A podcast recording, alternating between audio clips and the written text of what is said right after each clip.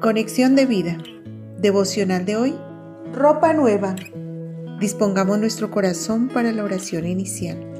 Amado Señor, soy nuevo en Cristo y tu Espíritu habita en mí. Así que puedo y estoy llamado a permanecer en ti y reflejar tu amor y tu luz.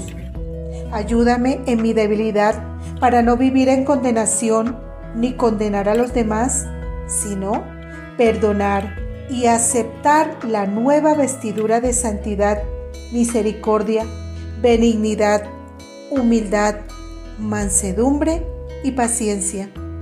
En Cristo Jesús. Amén. Ahora leamos la palabra de Dios. Efesios capítulo 4 versículo 24. Y vestidos del nuevo hombre, creado según Dios, en la justicia y santidad de la verdad.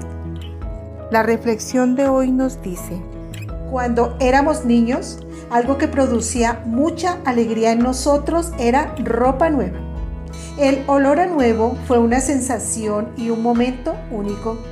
Nos gustaba lucirla frente a nuestros amigos de infancia y que, ojalá, nos dijeran algún cumplido. Aunque tampoco podemos negar que como adultos nos gusta vestirnos cortarnos el cabello y la sensación de ponernos algo nuevo es bastante agradable. En el ámbito espiritual nos enseña la palabra de Dios a vestirnos del nuevo hombre, creado según Dios en la justicia y santidad de la verdad, es decir, creado por medio de la fe en Cristo y esto implica quitarnos las viejas vestiduras al despojarnos del viejo hombre que está viciado o acostumbrado conforme a los deseos engañosos. Efesios 4:22. Revestirse del nuevo hombre se trata de aceptar lo que somos gracias a Cristo y conforme a su imagen nos vamos renovando hasta el conocimiento pleno. Colosenses 3:10. En cuanto a despojarnos del viejo hombre, hay un asunto que es clave y que al quitarlo de nosotros, las otras malas costumbres quedarán al desnudo para empezar a caer, y esto es la autocondenación. ¿Cómo sabemos que estamos viviendo en condenación? Primero, cuando condenamos a otros es el signo más visible de que existe esta mala conducta en nosotros según Romanos capítulo 2, versículo 1, parte B. Pues en lo que juzgas a otro, te condenas a ti mismo, porque tú que juzgas haces lo mismo. Es signo de que vemos en otras personas lo que está presente en nosotros. Pero también otra señal de que hay condenación en nosotros es la duda.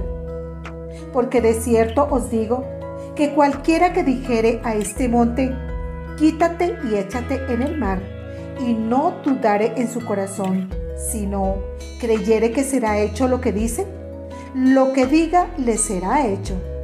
Marcos 11:23. La palabra griega para dudare o dudar es diacrino, que está implícitamente relacionada con el significado de condenación ya que en 1 Corintios 6:5, respecto a una disputa entre hermanos, dice, para avergonzaros lo digo, pues que no hay entre vosotros sabio ni aún uno que pueda juzgar entre sus hermanos. La palabra usada para juzgar es catacrino, que significa juzgar contra, es decir, sentencia o condena. En ambas palabras está la terminación crino, que significa pronunciar un juicio, condenar. En pocas palabras, cuando dudamos nos estamos condenando a nosotros mismos, porque dudamos de lo que Cristo hizo por nosotros. Y si nos condenamos a nosotros mismos, no podemos tener la fe operando. La condenación es contraria a la fe y las promesas porque sin fe es imposible agradar a Dios.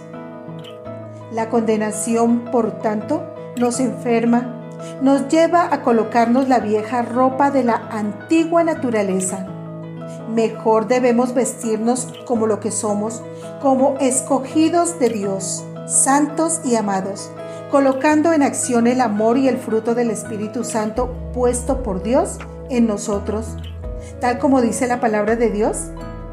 Vestíos pues como escogidos de Dios, santos y amados, de entrañable misericordia, de benignidad, de humildad, de mansedumbre, de paciencia, soportándoos unos a otros y perdonándoos unos a otros si alguno tuviere queja contra otro.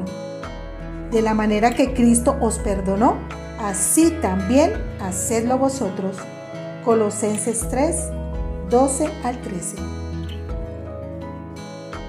Visítanos en www.conexiondevida.org. Descarga nuestras aplicaciones móviles y síguenos en nuestras redes sociales.